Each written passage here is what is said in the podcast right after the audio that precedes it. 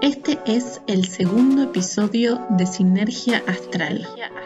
Hoy hablamos de la carta natal. Claro, y en esto que vos decís así muy hermosamente, también como, como traer el, eh, como la carta natal como, como semilla, ¿no? En definitiva, ¿no? Como que sabemos que, que una carta natal es una semilla y sabemos que una carta natal nace en un contexto de un país, de una determinada familia. Hay un contexto que es muy importante alrededor de esa semilla. Eh, pero también sabemos que esa semilla no sabemos si va a terminar siendo un árbol frondoso o si va a quedar en ramita o lo que sabemos, pero sabemos que un manzano no va a dar peras nunca. Un manzano no va a dar peras nunca. ¿no? Como desde el punto de vista astrológico, porque siempre está esa pregunta de dos personas con la misma carta natal son iguales.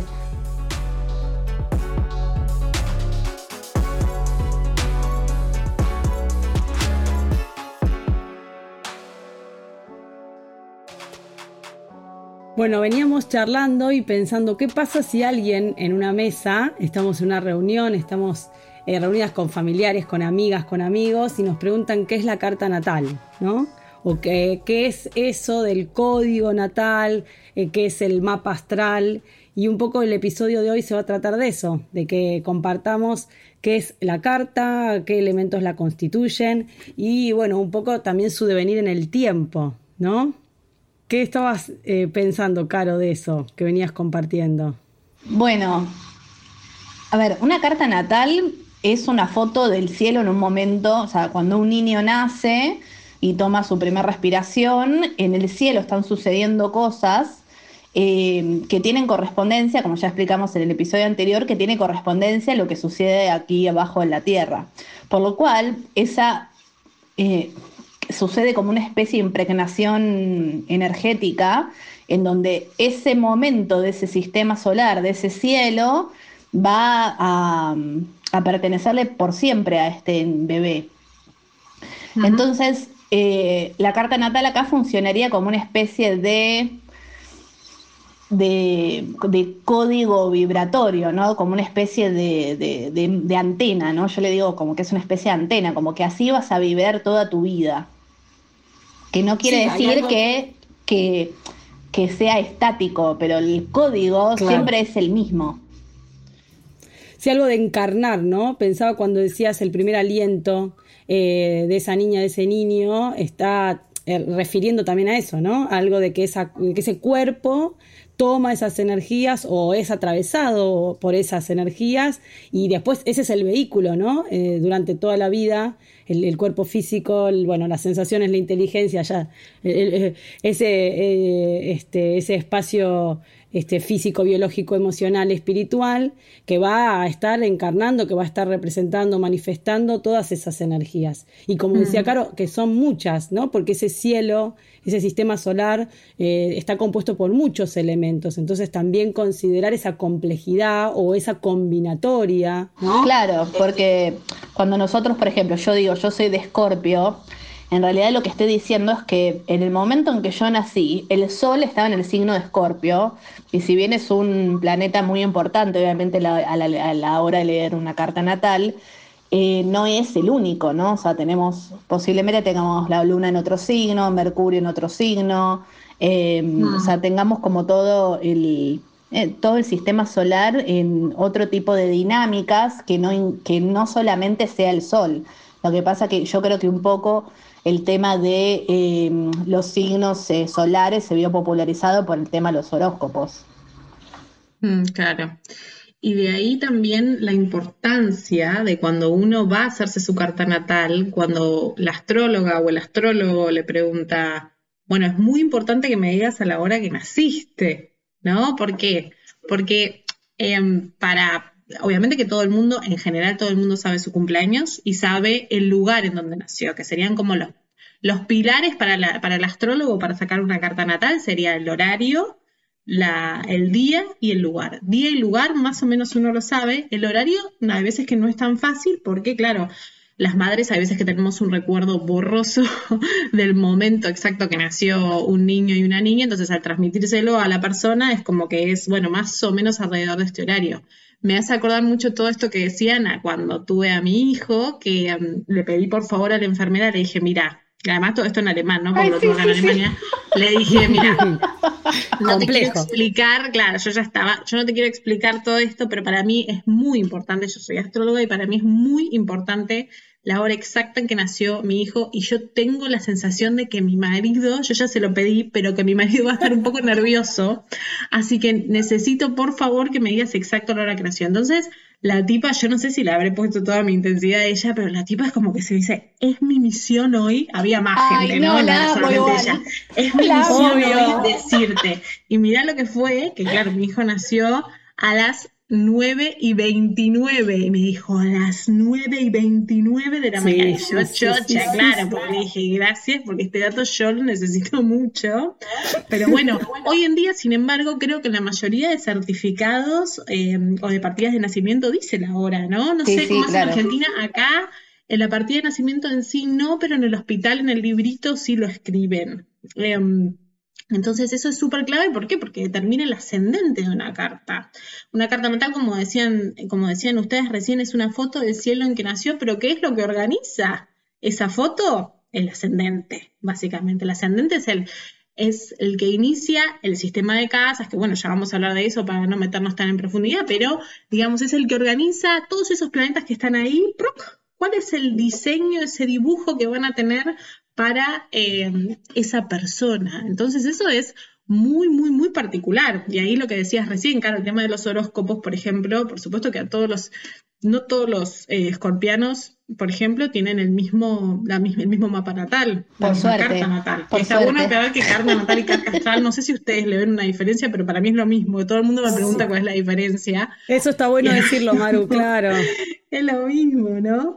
Pero bueno, ese horario es tan importante porque es lo que organiza todo el resto, ¿no? Más allá de que, por supuesto, cada persona tiene su luna en particular y, y no todos los escorpianos nacieron el mismo año y no todos los escorpianos nacieron el mismo día, entonces hay como un montón de variables, pero el ascendente, imagínense, que es la variable más variable de todas, porque puede cambiar de un minuto a otro.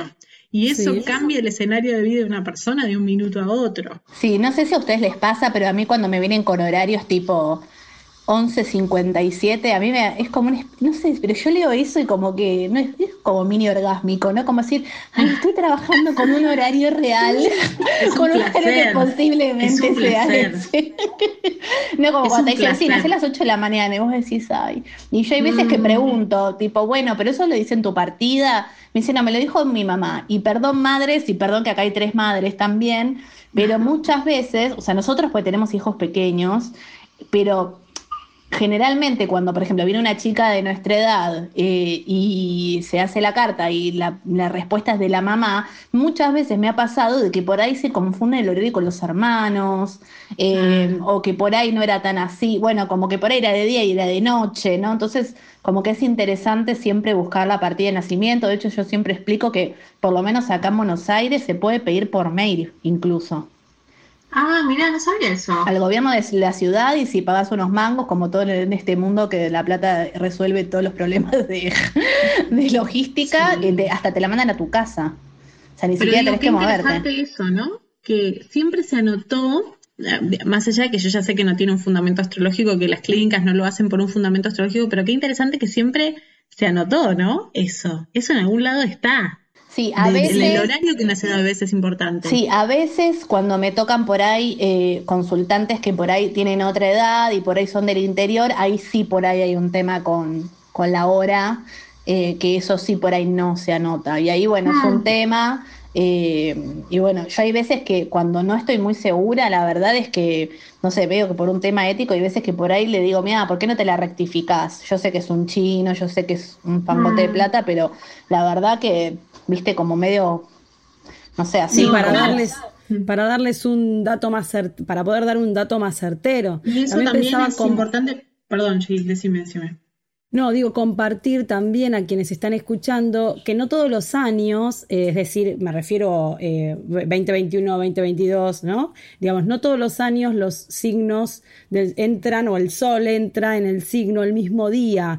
Es decir, cuando somos, eh, cuando hemos o ha nacido alguien en ese día bisagra, ¿no? 2021, una vez habitualmente en los horóscopos que dice 20, 21 de marzo o 20, 21 de abril o lo que fuere, en ese día o esos dos días bisagra, eh, hoy creo que la astrología está masiva y es muy sencillo eh, acceder a esa pregunta. Bueno, soy de Sol Pisces, soy de Aries, pero considerar que no todos los años es el 20 o el 21, que eso puede cambiar.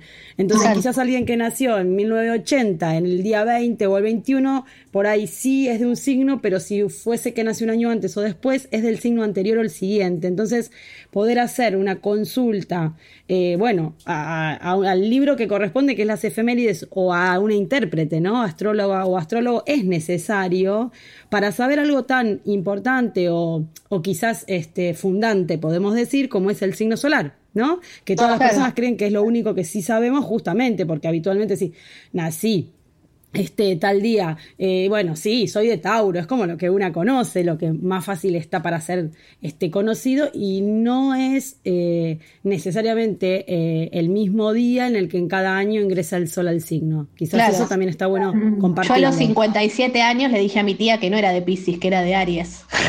Ah, claro, por Igual entró como en un conflicto re zarpado porque ella como que amaba ser de Pisces y toda su sensibilidad, pero bueno, es ascendente cáncer, luna en cáncer en 12, mm. obviamente un componente acuático tenía, pero es re de Aries, ¿viste? La polenta que tiene ella no la tiene un pisciano.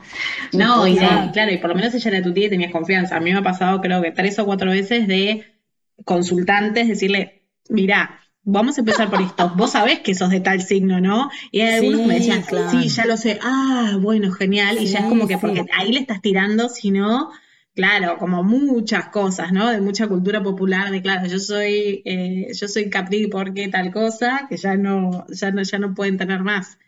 Em, pero, pero sí, eso es. Sí, y también la identificación, ¿no? Porque un poco el... Sí, perdón. No, no, no, eso, que la identificación, como decías recién. Claro, y también me parece que las cuestiones de rectificación de cartas y todas estas cosas, cuando uno no tiene el horario, también es súper, eh, auxilia mucho a personas, por ejemplo, que fueron adoptadas y no tienen exactamente el horario en donde nacieron y ese tipo de cosas. Digo, está buenísimo la rectificación, pero si uno está en ese 29-0, ¿no? Es muy fácil hablar con la persona también y empezar a darse cuenta de sus temáticas de vida con respecto al ascendente, de cómo cambia eso, porque de un signo a otro, esto también está bueno de mencionar, nosotros, aunque pensemos que somos de Escorpio, que somos de Géminis y demás, vemos que en una carta natal tenemos todos los signos, ¿no? Entonces, eh, hay una totalidad del zodíaco que está en la carta natal. Las cartas natales son circulares y se muestra todo el recorrido del zodíaco. Entonces, tenemos todos esos signos en algún lado. Por supuesto que hay lugares donde tengo más planetas, donde esa tensión o esa energía va a estar muchísimo más fuerte que en otros lados, en casas, por ejemplo, que no tengo ningún planeta, pero sin embargo ese signo está. Digamos que podemos vivir todas las energías.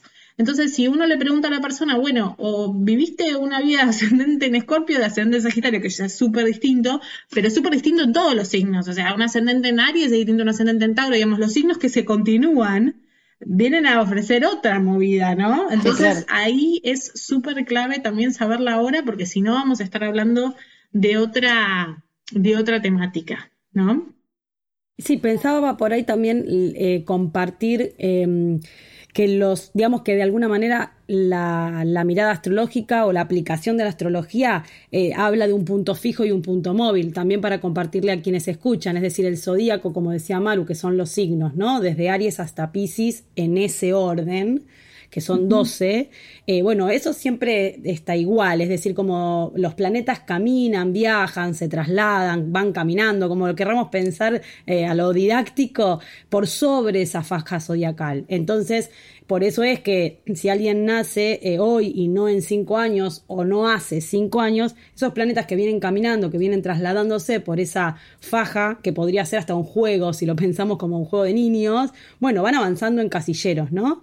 Y en ese ir avanzando, bueno, uno saca una foto, ahí queda fijo, esa es mi configuración. Y quizás la foto de hace un día es de mi amiga, de mi compañera, de un familiar. Entonces ahí es donde vamos encontrando que son los planetas, los, el punto móvil, los signos, el fijo, y ahí es donde uno puede pensar que todo este juego de la astrología es un juego matemático, un juego numérico, ¿no? Un juego también de variables, de probabilidades, por eso esto que traíamos de hace un ratito, la importancia en algunos casos, para algunas preguntas, para algún tipo de consulta, la suerte de mayor certeza o mayor ajuste de, bueno, en dónde estaban esos planetas ese día realmente, ¿no? O dónde estaba ese ascendente, que va después a dar este, significados, ¿no? En, esas consultas que, vayamos dando. Y me gusta esto que, que dijo Maru, el tema de lo circular, porque vieron que nosotros, desde el punto de vista eh, es un lenguaje simbólico, ¿no? La astrología, un poco lo charlamos la última vez, y en el sentido de lo simbólico, porque piensen que una carta natal es circular, ¿no? Como que ahí puede estar representado el cielo, y después está dividido por cuatro escuadras, ¿no? Como con la cruz, y esa cruz representa la tierra. Entonces, desde el punto de vista simbólico, ya solo mirar la carta es una unión, un puente entre eh, la tierra y el cielo, ¿no? Hablando puntualmente también está bueno traer a colación de que las cartas natales no son solo de personas, sino que ah, pueden ser de países, hay cartas natales de eventos, hay cartas natales de mascotas. o sea que realmente, eh, nada, eh, evaluar como el mapa eh, astral o el mapa natal de, de, cualquier configuración, o sea, es posible, ¿no? Y es re interesante también. Por ejemplo, yo cuando me casé, levanté la carta natal y nosotros con mi marido tenemos ascendente Géminis. Eh, por, por matrimonio, digamos, y es el tema de nuestro matrimonio, o sea, el tema de la comunicación, de yo entendí esto, vos entendiste lo otro, de no sé qué, de cómo decimos las cosas, es como, es el tema, o sea, posta, y parte me casé con Mercurio retrógrado, obviamente no era astróloga cuando me casé. Bueno, mejor casarse con Mercurio retrógrado que con Venus. No, Venus, no estaba retrógrado. Te diría mejor no saber de astrología para poder unirte con alguien. Claro. No, pero por ejemplo, yo tengo una prima astróloga, se casó con una luna, una luna nueva en Libra, conjunción Júpiter, era una cosa preciosa, ¿entendés? Ah, bueno, yo ya, yo ya era astróloga cuando me casé, porque no me casé hace tanto, me casé en noviembre del 2019, y claro, cuando tuve que ir al registro civil, pensábamos que no nos casábamos y de repente podíamos, ¿no? Por una cuestión de papeles, de burocracia acá tan lejos. Y claro, dije, agarré la agenda y dije, a ver, y digo, bueno, hay luna nueva en Sagitario, un martes me casé malísimo, pero dije, y yo me acuerdo de haberlo llamado a mi marido y le digo, ¿tenés ganas de casarte conmigo un martes? Y me dice, ¿por qué un martes? ¿Por qué no un viernes? Y luego ya el viernes no había turno, pero digo, nos conviene el martes, le dije. Así que nos casamos con Luna de Sagitario. ante esto que compartimos, eh, pensaba, ¿no? Eh, pensándolo como decía Caro, que hay de, eh, tenemos los, los mapas de, las, de los países, de las personas, de los eventos, de las inauguraciones de los negocios, ¿no? es decir, cuando queremos un armar un emprendimiento y a, a, favor y en contra de todo esto que vamos compartiendo, eh, que una puede elegir o puede mirar un poco ahí el cielo y preferir y decir, bueno, es el martes, envía el viernes. Es, eh, como venimos conversando que la carta tiene por lo menos eh, no se diría que 11, 12 elementos como de base y después muchísimos más, encontramos que es que van a haber ciertos lugares elegidos o, favorables, podríamos decir, al fin de la mm. cuestión, y tantos otros que van a venir, van a, venir a traer la tensión, la dificultad. no, eso no se puede escapar. De eso no se puede pero está interesante como decirlo del misterio, ¿no? Es decir, como, como compartir también este, que es imposible que el lado B, ¿no? Así como lo trae también el zodíaco, ¿no? Eh, que, que, es, que esos lugares de detención o esos lugares que no, yo no preferiría que la comunicación sea mi tema, o, a mí en mi caso, yo no preferiría que la cuestión sea, vamos a andar juntos, nosotros tenemos ascendente cáncer, pero la luna está en acuario, por ejemplo, en esta carta compuesta entre nosotros dos también, con mi compañero. Es decir, bueno, ¿cómo se hace para tener un ascendente cáncer con una luna acuario? Bueno, hello. Eugenio, el Caruti, tiene una frase hermosa con respecto a ese tema que dice, somos seres vinculares descubriéndonos constantemente en un proceso de actualización y despliegue nuestro código natal. Yo tengo la llave de la cerradura de unos y otros tienen la mía. Eso es lo vincular del código. hermoso. Claro, hermoso. Claro, Eugenio Caruti, les recomendamos toda su bibliografía a todo el mundo porque es el, el fundador de Casa 11 y súper interesante todo lo que dice. Sí, y este lugar del, de los hilos invisibles, ¿no? Em, después, eh, bueno, digo, pensando en la... Hay ciertas relaciones, vínculos que elegimos, que construimos, que sostenemos. Hay tantas otras vincularidades que no, que las vemos o las entendemos como que nos tocan o como que nos tocan para jodernos. este, digo, y, aún así, en esas circunstancias, eh, hay, eso, están esos hilos, ¿no? Están esos hilos de, unión, esos espejos, esos encuentros vibracionales o, energéticos que nos traen siempre algún tipo este, de, bueno, algún tipo, no, creo yo, alguna conciencia de alguna parte nuestra, ¿no? Como la posibilidad de vernos ahí. Claro, por eso es interesante esto de de cuántas veces repetimos como lo, el mismo vínculo con gente diferente, ¿no?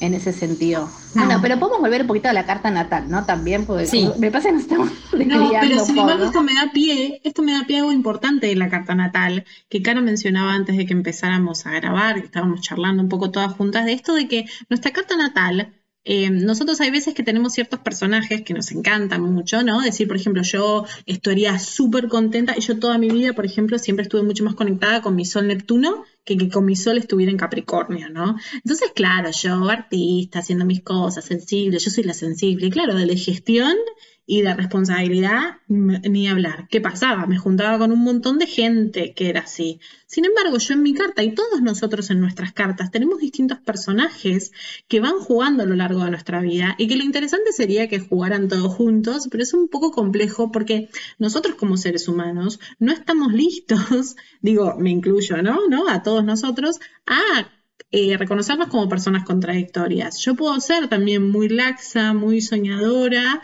pero al mismo tiempo con muchísima capacidad de ejecución y con mucha responsabilidad, ¿no? Que sería lo que es ser Sol Neptuno en Capricornio, ¿no? Entonces, lo interesante de eso es ver cómo la carta natal, a través de todos nuestros planetas, de los planetas en las casas, que son los distintos ámbitos de vida y demás, tiene distintos personajes que eh, van jugando y van cantando, ¿no? En distintas eh, partes de nuestra vida y como hay momentos que nosotros, y, quizás para toda la vida puede ser esto, nos identificamos con uno solo y no queremos dejar ir y empezar a integrar o ampliar nuestra mirada de otras cosas que también somos. Claro, como pensar, me, me encanta este concepto de pensar la carta natal como un coro, ¿no? En el sentido de que como que una carta natal no da por resultado una persona, ¿no? Porque en definitiva el mapa no es el territorio. Em, entonces, de pensar como un coro, ¿no? Como que todos tenemos aspectos nuestros de, no sé, supongamos que tenemos, no sé, un personaje que es más sensible, un personaje que es más estructurado, un personaje que es más, em, no sé, por ahí más rebelde, ¿no? Como que todos tenemos personajes internos dentro de esta carta natal. Y lo que sucede es que solemos dejar siempre cantando o a uno o a dos que nos parecen los más lindos y los que mejores cantan en nuestra apreciación personal y los demás quedan al fondo para atrás.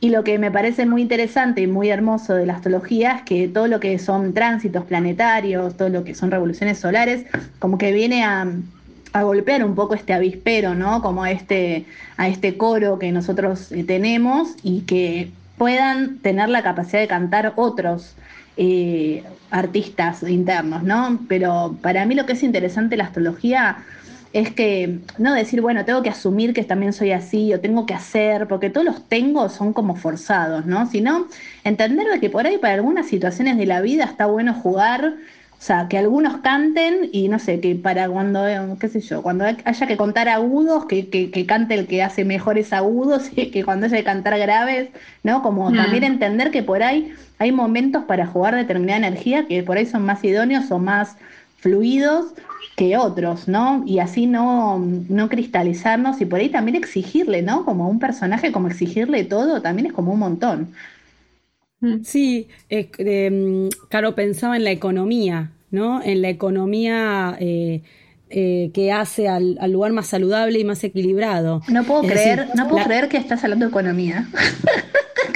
Sí, bueno, ¿cómo no? O sea, de todas las configuraciones que yo pensé que ibas a decir a continuación, te puedo saber que economía era la anteúltima.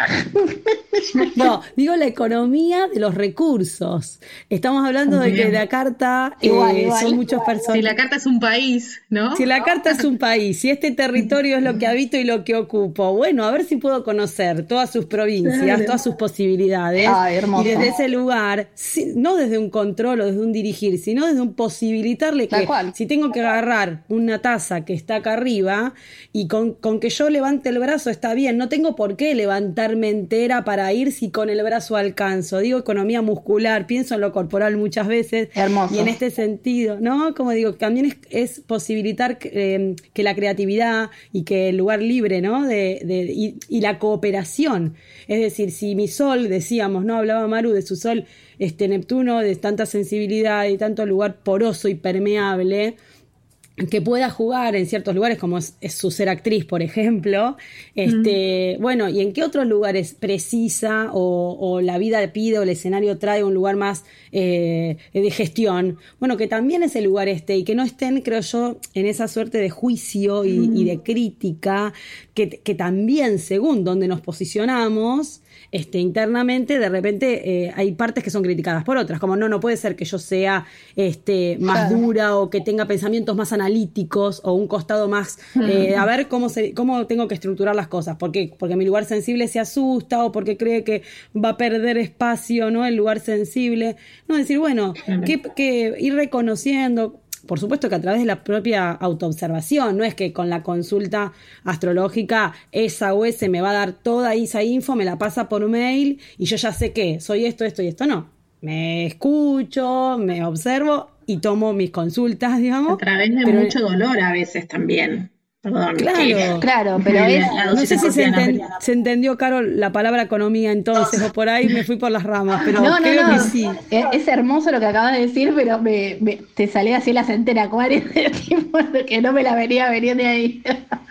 no, me parecía muy interesante esto que vos decías, como no, no desde un lugar de crítica, como muchas veces en consulta me pasa, que la gente me dice, sí, tengo que ser más, ¿no? O debo ser más, Pasa mucho con la luna, no sé si a ustedes les pasa también, ¿no? Como esto de que la luna tiene mala prensa en el sentido de que hay que trascender la luna, como que hay que, viste, como que hay que superarla, como desafío dos puntos la luna, ¿no?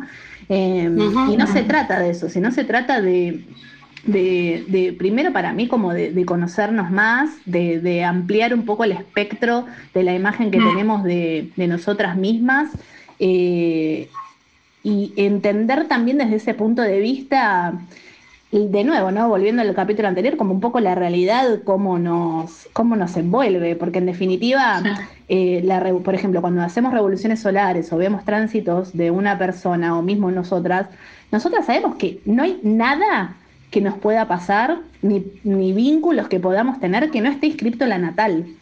No hay nada que pueda suceder fuera de ahí. Y de ahí por eso la mm. importancia también como para comprender la vida desde otro lugar, eh, que radica en lo que es interesante hacerse una carta natal.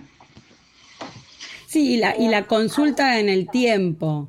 De la ecuación que, que, nos dieron en casa 11, como que la energía o la carta natal es igual a la conciencia de, real de sí mismo más destino. Destino no pensado como como lo que está escrito que me va a pasar, sino destino como lo que me viene por ahí más de afuera, ¿no?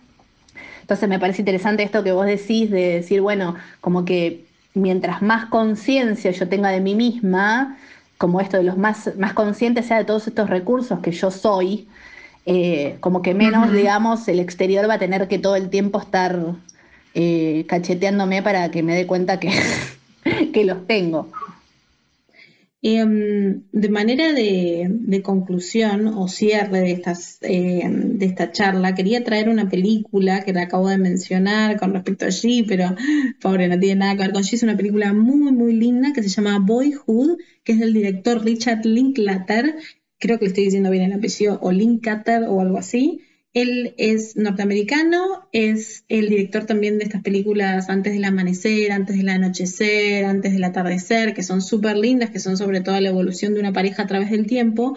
Pero Boyhood en particular es, un, es una película y también un experimento sociológico en donde él filma a un mismo actor, a un mismo chico, desde que es pequeño hasta más o menos a la edad de 18 años, y ve toda la evolución de ese chico, eh, y no solamente de ese chico, sino también de los actores que hacen de padres, que también trabaja Ethan Hawke, que es el mismo actor de esta saga que mencionaba recién. Em, y se ve cómo a través del tiempo y a través de las distintas eh, sucesiones de cosas en la vida, los mismos temas o las mismas circunstancias se van repitiendo y él, hay ciertas cosas que en esencia no van cambiando porque hablábamos de la carta natal también como un código eh, genético, habías dicho, Caro, ¿no? De esto de lo que había dicho Eugenio, ¿no? Como un código genético que se permanece inalterable, pero sin embargo la vida va haciendo otras cosas con nosotros y vamos evolucionando, lo digo entre comillas, porque bueno, vamos cambiando y vamos haciendo distintas cosas. Em, nosotros en astrología sabemos que la evolución no es lineal, ¿no? sino que es más circular, que se van repitiendo los mismos sucesos, se van repitiendo las mismas circunstancias, pero vamos moviéndonos, vamos moviéndonos en espiral, ya que vamos Em, respondiendo de una manera distinta ante esas mismas circunstancias de la vida. Entonces, como ya esas circunstancias no nos dan aprendizaje, lo que sucede es que nos es que empiezan a aparecer otras nuevas. Y en esta película eso se ve súper bien, además de que es una película súper sensible porque tiene circunstancias de la vida que nos, eh, nos mueven y nos tocan a todos. O sea, yo en el cine terminé con mi amiga Juli, que le mando un saludo llorando porque justo nos estábamos por mudar de nuestra casa en ese momento, pero llorando, claro, porque nos sentíamos interpeladas por esa, por esa, solamente por circunstancias de la vida de un chico que no tenían más de, no, no, no pasaba nada, no venía ningún dinosaurio, digo, ¿no? A convocarlo hacia nada, sino que era básicamente una vida común y corriente con las dificultades y las alegrías de alguien y eso es tremendamente conmovedor y es tremendamente conmovedor el paso del tiempo también. Ahí me sale el Capricornio también, pero para mí es tremendamente sensible eso de cómo vemos, ni hablar teniendo hijos, pero ya hasta solamente viéndonos a nosotros, ¿no? El paso del tiempo y cómo vamos cambiando y creciendo e incorporando distintas cosas ya es como si fuera una evidencia de nuestra humanidad. Entonces eso es tremendamente sensible y emocionante para mí. Entonces se las recomiendo mucho para pensar este tipo de temáticas y este tipo de cosas. Hermoso, hermoso, sí. Hermoso, Maru. Me encantó. Bueno, la tienen que ver hoy a la noche, ¿eh? Sí, hoy tengo plan de viernes. ya tenemos plan, ya tenemos plan. Es larga, tiene como unas tres horitas, eh, porque imagínense ah, que 10 años de, edición lo que debe haber sido, ¿no? Pero es hermosa, vale la pena todo. El director será muy saturnino por el tema del tiempo, pero tiene un Júpiter terrible para hacer síntesis de 10 años en tres horas. Tremendo, tremendo lo que tuvo que hacer, pobre. No, es un, es un, es un director súper interesante también para investigar para los que quieran, que es, es muy, muy bueno. Le damos cierre entonces a este segundo episodio eh, que hoy eh, nos llevó el qué es la carta natal y bueno, nos encontramos en el próximo.